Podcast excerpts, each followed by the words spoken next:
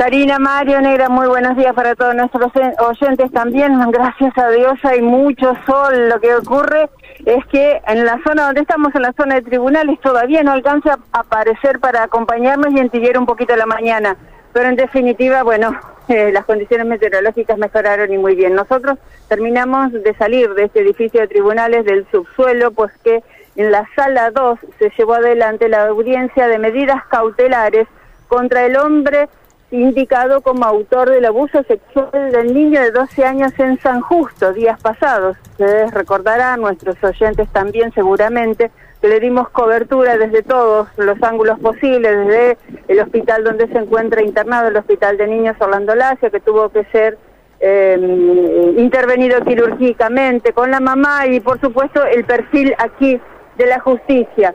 Eh, la audiencia fue encabezada, la llevó adelante el doctor Jorge Patrici. Él fue quien eh, dictó las medidas cautelares, la, bueno, la prisión preventiva. Este hombre no sale, este hombre queda detenido hasta tanto llegue la instancia del juicio más adelante. Por supuesto que esto todavía no tiene fecha.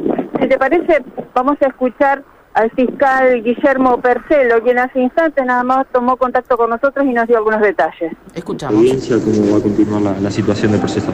Sí, el, juez ha entendido que había elementos de convicción en esta etapa de la investigación como para ordenar la prisión preventiva y así fue. El imputado por el hecho de abuso quedó en estos momentos en prisión preventiva.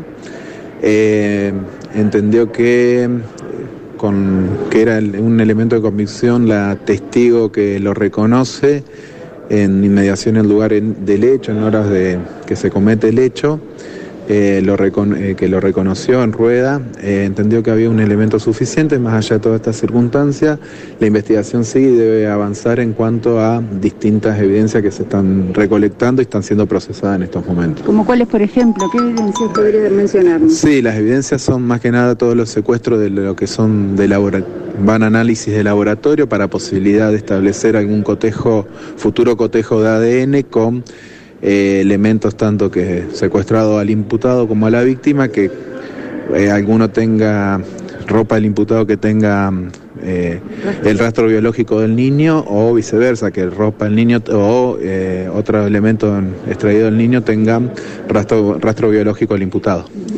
¿Expusieron por parte de la defensa alguna evidencia que pueda ser de, de descargo, de poner en duda esta imputación? Para sí, Sí, eh, la, imputación en cuanto a la materialidad del hecho no lo discutió la defensa, el hecho es claramente un, eh, cómo se imputó y demás, se trata de un abuso. Eh, con acceso, un hecho totalmente aberrante. Sí lo que puso en, duda o que manifestó su duda respecto de la participación de esta persona en el lugar, atento que algunos familiares podrían indicar que la persona respecto a los horarios que se manejan a priori, no estaba allí, sino estaba en la casa de la madre. ¿Y esto se pudo comprobar? Y esto es, eh, más allá de las testimoniales manifestadas por la defensa, el juez entendió que había una contradicción en cuanto a alguna situación o manifestaciones de la familia con respecto al testigo que lo reconoce y lo ubica en el lugar del hecho. ¿Van a pedir eh, el testimonio de algún eh, que otro testigo, algún comerciante? Alguien sí, sí, sí, sí, sí, seguramente esto y es por eso que sigue la investigación y así va a ser.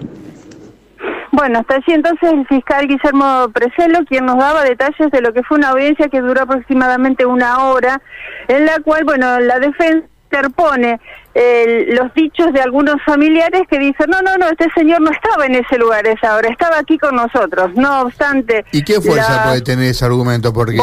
por eso. Solo se puede demostrar. Claro, no. si es fuerte y hay otra persona en lugar de este chico o, o, no, o es una treta, digamos, es una coartada. Efectivamente, el juez entiende que no hay fuerza suficiente como para determinar la libertad del sospechoso y es por eso que eh, prefiere el, testimonio de aquella testigo que en ronda de, testigos precisamente de, de, reconocimiento. en ronda de reconocimiento efectivamente gracias Cari. Este lo indicó inmediatamente sin dudar como el autor del abuso. Con lo cual, bueno, eh, hasta tanto la defensa no pueda acercar nuevas pruebas que, bueno, ratifiquen los dichos de los familiares, este mm, sujeto de 36 años queda a disposición de la justicia hasta, bueno, hasta tanto continúen los nuevos movimientos judiciales. Bueno, bueno, ahí estamos. Entonces, ese es el punto de la investigación. Sabemos que hay mucha gente que se ha movilizado y que está muy preocupada en San Justo y en todos lados donde ha conmovido esta historia. Gracias, Gaby. Hasta luego, buenos días.